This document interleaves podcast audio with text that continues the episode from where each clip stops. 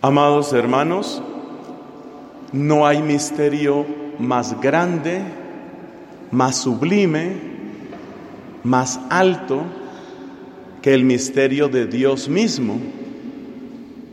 Y ese misterio es el que estamos celebrando de un modo particular en esta fiesta de la Santísima Trinidad. Porque hay tanta altura en lo que la mente humana ha podido encontrar sobre quién es Dios. Es fácil perderse. San Agustín decía que es la parte de la teología, el tratado de la Trinidad es la parte de la teología donde es más fácil equivocarse, como el que está en una alta montaña por un desfiladero y sabe que puede perder pie y caerse. Así que hay que entrar con gran humildad en estos misterios. Mayor ha de ser nuestro abajamiento cuanto mayor es la altura del misterio que se nos ofrece. Con esa intención de no perdernos, vamos a concentrarnos en tres preguntas. Primera, ¿cómo se llegó a hablar de una Trinidad? Segunda, en síntesis, ¿qué es lo que enseña la Iglesia sobre este misterio? Y tercero, ¿qué tiene que ver con nuestras vidas? Primero, ¿cómo se llegó a este misterio? No fue a través de la reflexión de filósofos, aunque fueran muy brillantes, las distintas culturas, por ejemplo la antigua Grecia, tuvieron personas muy inteligentes que hicieron sistemas de pensamiento bastante amplios y profundos. Pero la Trinidad no es un enunciado que venga por ese camino. Para llegar al enunciado de la Trinidad hay que recorrer la historia de un pueblo. Es el pueblo de Dios, es el pueblo elegido. Ese pueblo descubre su propia necesidad y su propio límite. Primero porque se siente pequeño ante otros pueblos, como eran los asirios, los caldeos, los persas, los egipcios. Israel se siente pequeño ante esos pueblos, pero luego se da cuenta que su gran fragilidad no está afuera, sino adentro. Israel descubre que lleva por dentro rebeldía y pecado. Y entonces descubre que necesita salvación. Este descubrimiento tomó muchos siglos, porque lo mismo que los niños pequeños tienen trabajo para reconocer su responsabilidad, sino que fácilmente están acusando a otros, así también Israel tuvo que pasar por mucho tiempo antes de volver la mano sobre sí mismo y reconocer de verdad somos pecadores. Fue sobre todo un acontecimiento, el destierro a Babilonia, lo que podemos decir que obligó al pueblo elegido a darse cuenta de su propia miseria. Necesitamos un redentor. Leemos hacia el final del profeta Isaías una oración clamorosa Ojalá rasgaras el cielo y bajaras, dice el profeta. Ese redentor llegó, llegó de una manera inesperada, sobre todo en el sentido de que las expectativas de ellos eran sobre todo expectativas de independencia y de abundancia, independencia política y abundancia económica. Pero el Mesías trajo un mensaje muy diferente. Se dirigió en primer lugar a los más humildes a los enfermos, a los excluidos, a los extranjeros, incluso a los pobres. Lo más paradójico de este Mesías es que el final de su vida no fue algo maravilloso, sino más bien algo incomprensible y frustrante. Murió en la cruz. Por eso sus discípulos quedaron confundidos y decepcionados. Pero por otra parte no podían negar del gran poder que había en ese Cristo. Cristo en griego significa lo mismo que Mesías en hebreo.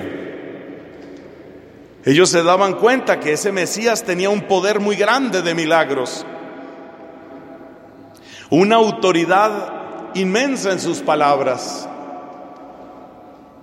tenía fuerza para expulsar a los demonios y sobre todo tenía una coherencia, humildad, pureza, sinceridad, inocencia, sabiduría, que son fuente de un asombro inagotable.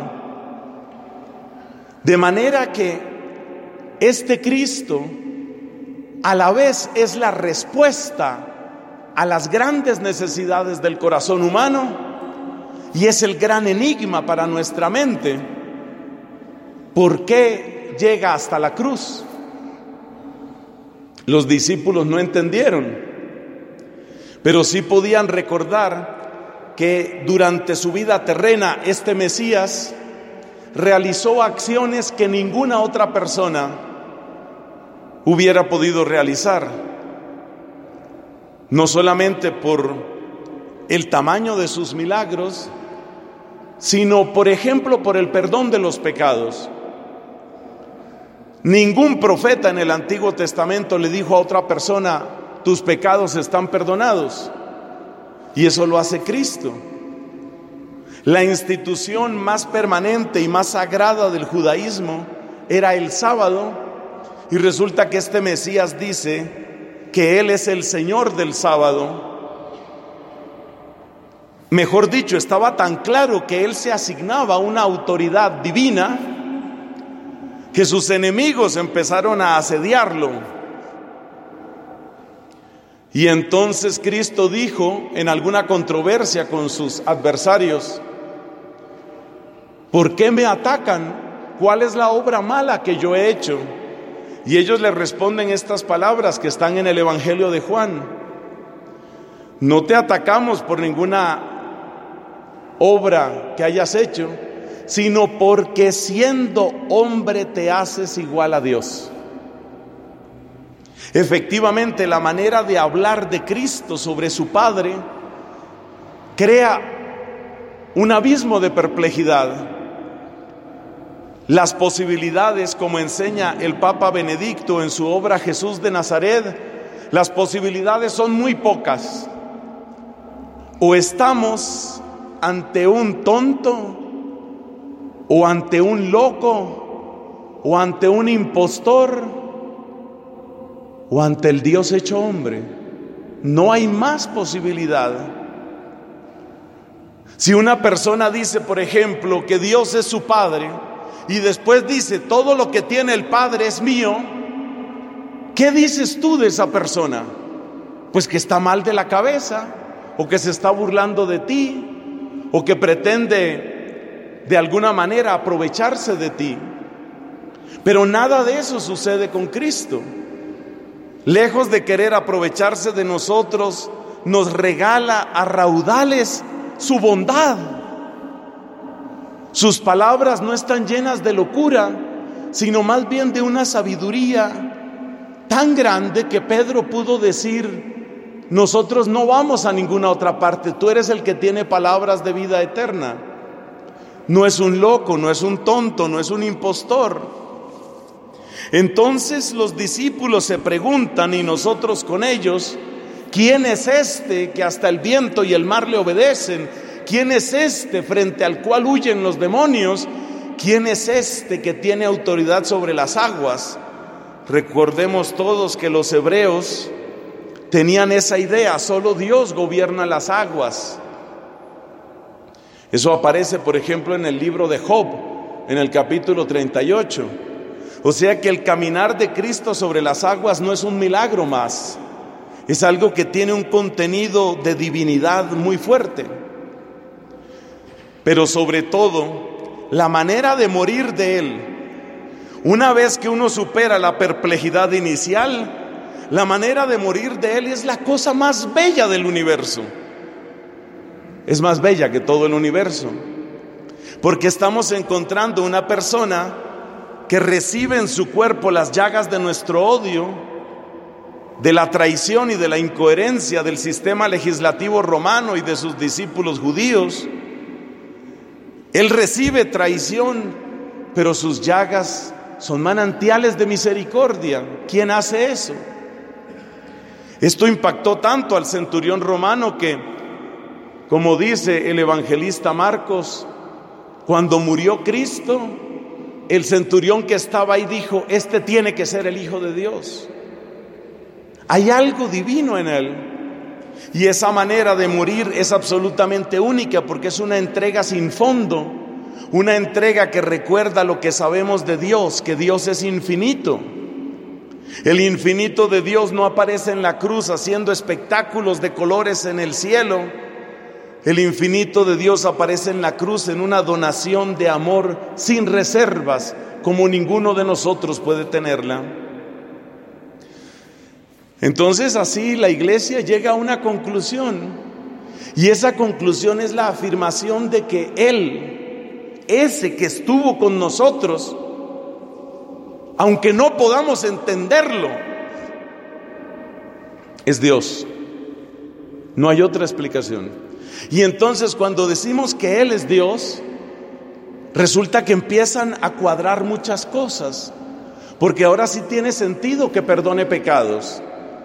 Es que Cristo no utilizaba un modo desiderativo, optativo o subjuntivo, que Dios te perdone él declaraba ya perdonados los pecados.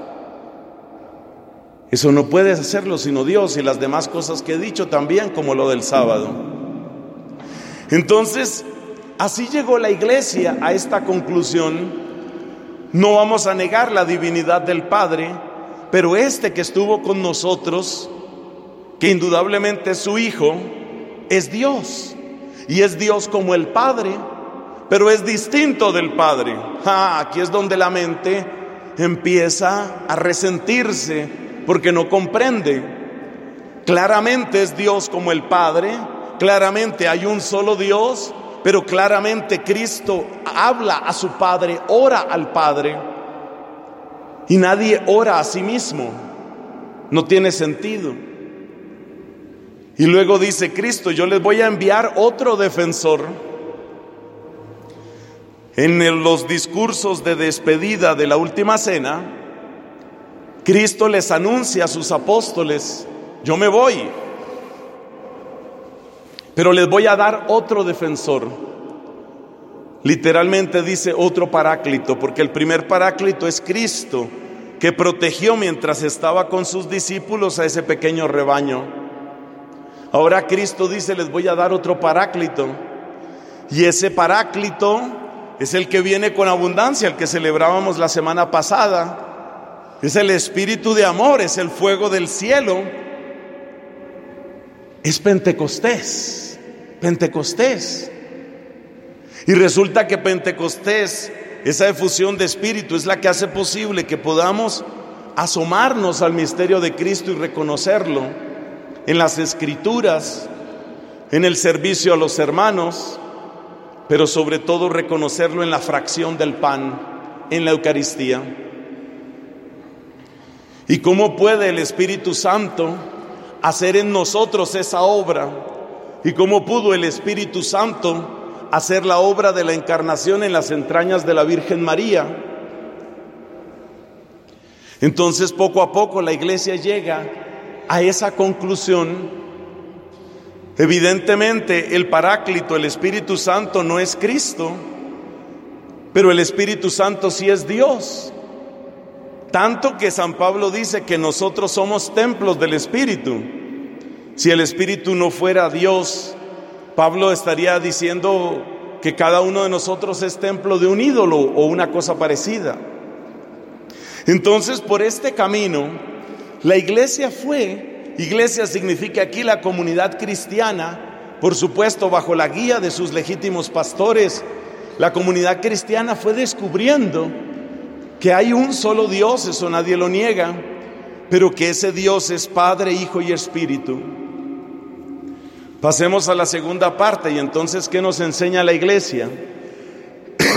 Alguien decía, lo que la iglesia enseña sobre estos misterios tan grandes como es la encarnación, la resurrección, la Eucaristía y sobre todo este misterio de misterios que es la Trinidad, lo que la iglesia enseña se parece mucho a esas líneas que suele haber al lado y lado en las carreteras y que te marcan un límite. La iglesia no pretende tener un conocimiento perfecto de Dios. Tal vez el más grande teólogo de todos los tiempos, Santo Tomás de Aquino, dice, de Dios es más lo que no sabemos que lo que sabemos. De manera que la iglesia no pretende decir, sabemos todo sobre Dios, sería una insensatez. Más bien, esos famosos dogmas son como las barreras al lado y lado que te dicen, el camino es largo, lo que tú puedes profundizar en este misterio es infinito, pero por favor no te salgas de aquí y de aquí. Eso se ve en todos los misterios. Por ejemplo, en el misterio de la Eucaristía.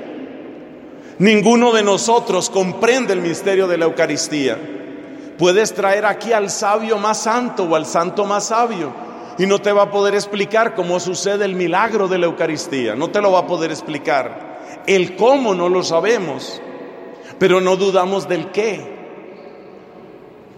Entonces, ¿quiere decir que no debemos preguntar? sí podemos preguntar y sí podemos avanzar en nuestra comprensión. Pero lo mismo que sucede con las mejores preguntas de la filosofía, sucede también y mucho más con los misterios de la fe. Toma, por ejemplo, la pregunta filosófica por excelencia. ¿Cuál es el sentido de la vida? ¿Habrá alguna persona que crea que puede escribir en un papelito o en todo un libro, esta es la respuesta definitiva por los siglos de los siglos a la pregunta sobre el, el sentido de la vida? No lo va a poder decir. Es algo que rebasa. Pero eso no quiere decir que no sepamos nada sobre el sentido de la vida. Si alguien dice, por ejemplo, el sentido de la vida es ir con un puñal enfrentándose al que se te acerque, seguramente le diremos, estás equivocado. Y si esa persona nos replicara, ah, pues entonces usted, el gran sabio, explíqueme, explíqueme entonces cuál es el sentido. Tú no le vas a poder decir, ni en un papelito pequeño, ni en un libro gordo, le vas a poder decir todo lo que es el sentido de la vida, pero sí sabes algunas cosas. Y esas indicaciones realmente son productivas, no para detener el pensamiento, sino para encauzarlo. Ese es el papel de los dogmas en la iglesia. Por eso nosotros no debemos ser alérgicos a los dogmas. Una cierta forma de pensar quiere despreciar todo lo dogmático. Palabra que sea antipática hoy y que sirva de insulto, esa. Eres muy dogmático. Ya uno se siente así como, Dios mío, ¿cómo pude haber hecho esto? Casi como si me hubiera dicho homófobo, qué cosa tan terrible. Pero resulta que en realidad un dogma es algo bello y necesario. Piensa en la educación de tus hijos. A ver, en la educación de tus hijos, ¿tú le programas toda la vida a tu hijo? Ni es sano ni él se va a dejar. Entonces dejas que haga todo lo que se le dé la gana a todas horas y en todo lugar, tampoco. Tú le das unas directrices, tú les das unos límites y le das también una fuerza de amor. Tú quieres que tu hijo o tu hija se sienta amada y que conozca unos límites, pero ella tendrá que vivir su propia vida. Eso es lo que la iglesia hace con estos dogmas. Entonces, cuando nos dice que Dios es una sola naturaleza y tres personas, lo que nos está diciendo es, no pienses que se trata de dos esencias o de dos dioses, ni menos tres. Y cuando nos dice que son tres personas, lo que nos está diciendo es, no niegues la revelación bíblica. Porque efectivamente hubo algunos que negaron la revelación de la Biblia. ¿Cómo? Diciendo, por ejemplo, que el Padre y el Hijo eran uno y el mismo. Que eran como dos vestidos que se ponía el mismo Dios. Así como cuando yo para salir a la misa me pongo la casulla y termina la misa y me quito la casulla, entonces ellos decían, así es el Padre y el Hijo. El Hijo es Dios con casulla y el Padre es Dios sin casulla. No. Ahí estás negando la realidad de la revelación porque está claro que el Padre es distinto del Hijo. Parece que el teólogo que mejor avanzó en esto, porque es el que citan todos los papas y el catecismo de la iglesia, Santo Tomás. Y la respuesta de Santo Tomás es asombrosa, pero tan profunda que desde luego no podemos desarrollarla aquí. En esencia, lo que dice Tomás, basándose en la Biblia, es que todo lo que tiene el Padre es del Hijo, excepto el ser Padre, y todo lo que tiene el Hijo es del Padre, excepto el ser Hijo. Es decir, que la única diferencia entre las personas divinas no está en lo que tienen, ni tampoco en la manera como actúan. Como ya enseñó claramente San Atanasio, la acción, el actuar de la Trinidad hacia afuera siempre es único, porque todo viene del Padre por el Hijo en el Espíritu, nos enseña San Atanasio. De manera que la diferencia entre las personas no está tanto en el actuar afuera, la diferencia tampoco está en que uno tenga una cosa y otro otra, la diferencia está únicamente en la relación interna que hay entre ellos y esa relación se establece por medio del modo como uno procede del otro. Entonces el Hijo procede del Padre y el Padre no procede del Hijo. Pero resulta que todo lo que tiene el Padre lo tiene el Hijo y todo lo que tiene el Hijo lo tiene el Padre, excepto esa relación que proviene del hecho de proceder de un modo distinto. Bueno, esa es la manera como Santo Tomás aborda esta cuestión y San Juan Pablo II y el Catecismo de la Iglesia hacen eco a esa propuesta de Santo Tomás. ¿Quiere decir eso que Santo Tomás ya entendió la Trinidad? No. Quiere decir que Santo Tomás supo reteñir muy claramente esas líneas para decirnos, cuidado con lo que dices del Padre y cuidado con lo que dices del Hijo. Toda afirmación que empiece a presentar las personas divinas como teniendo algo, de manera que una tiene la que, otro, la que otra persona divina no tiene, te has equivocado, por ahí no es. Esa es la, digamos, el interés que tiene, el valor inmenso que tiene la enseñanza de Santo Tomás. En síntesis, lo que hemos oído muchas veces, uno en su esencia y tres en las personas, y esas personas no se diferencian una de otra, sino en las relaciones mutuas que tienen entre ellos al interior de la Trinidad. Pasamos a nuestro último punto, y eso que tiene que ver con nosotros. Yo sé que algunas personas pueden sentir que esta clase de especulaciones son demasiado ajenas a los problemas, como decimos, de papas, arroz y carne que uno tiene todos los días. Alguien puede pensar, para la enfermedad que yo tengo, para mi soledad afectiva, qué tanto me afecta que si el padre procede del hijo o el hijo del padre. Esa manera tan pragmática, tan terriblemente pragmática de hablar, ante todo está denunciando nuestra falta de amor. ¿Te has dado cuenta que cuando uno ama, uno se interesa por las personas? Y los que estén aquí, que yo me imagino que la mayoría han pasado por esa experiencia de enamorarse, se han dado cuenta que el amor no se queda solamente en datos genéricos. Tú no te enamoras, por ejemplo, de una mujer, no, te enamoras de esta, esta específica. Y su modo de sonreír, de parpadear, de peinarse, de caminar, el perfume que usa, todo es importante para ti porque la amas. Y el detalle es propio del que ama. Entonces, ese desinterés crónico por las cosas de Dios, muchas veces lo único que muestra es muy poco amor que tenemos. Pero bueno, quitando esa parte que es un poco de regaño, lo maravilloso que esto tiene es que nos introduce en la dimensión más profunda de nuestra vida humana. Mira, se vive de otra manera cuando uno conoce al Mesías, al Hijo. Se vive de otra manera cuando el Hijo te hace experimentar una relación viva con Dios como tu Padre. El día que tú sabes que Dios es tu Padre, incluso más allá del papá bueno, malo, regular que hayas tenido en esta tierra. El día que tú descubres a Dios como tu Padre porque el Hijo de Dios te introdujo en esa relación, ese día tú tienes una fuerza, una alegría interior que te hace tremendamente libre. Yo he cumplido un poco más de 25 años de sacerdote y en todos estos años lo que he podido ver es que los peores errores los comete la gente porque anda buscando, anda buscando amor, anda buscando atención, anda buscando cuidado, anda buscando ser alguien para alguien.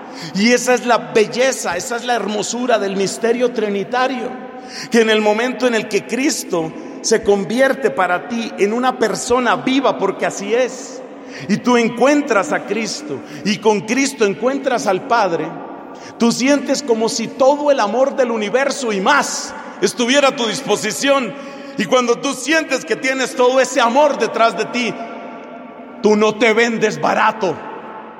Que por eso comete la gente los peores errores. Venden su cuerpo, venden su tiempo, venden sus mejores años, venden sus caricias más puras, las venden demasiado baratas porque no saben cuál es el Dios que les ha amado tanto. Por eso hay que conocer el poder del Espíritu. Por eso hay que vivir la vida en el Espíritu. Porque esos dones del Espíritu, como veíamos la semana pasada en Pentecostés, son los que te van a hacer plenamente humano. Porque finalmente la plenitud de tu humanidad está en una palabra preciosa que se pronuncia muy poco. Y esa palabra es deificación. Estamos llamados a ser como Dios y en Dios. Ya San Pedro dice, somos partícipes de la naturaleza divina. La máxima humanidad es la divinidad. Es otro modo de decir eso. Y la máxima humanidad alcanza la divinidad solamente por la acción del Espíritu, que es el que nos introduce de lleno en el misterio trinitario. Consigna a vivir este misterio, a conocerlo, a profundizarlo con amor y con humildad y a llevarlo a nuestros hermanos, te aseguro que cada persona que se sabe tan radicalmente amada es una persona radicalmente libre.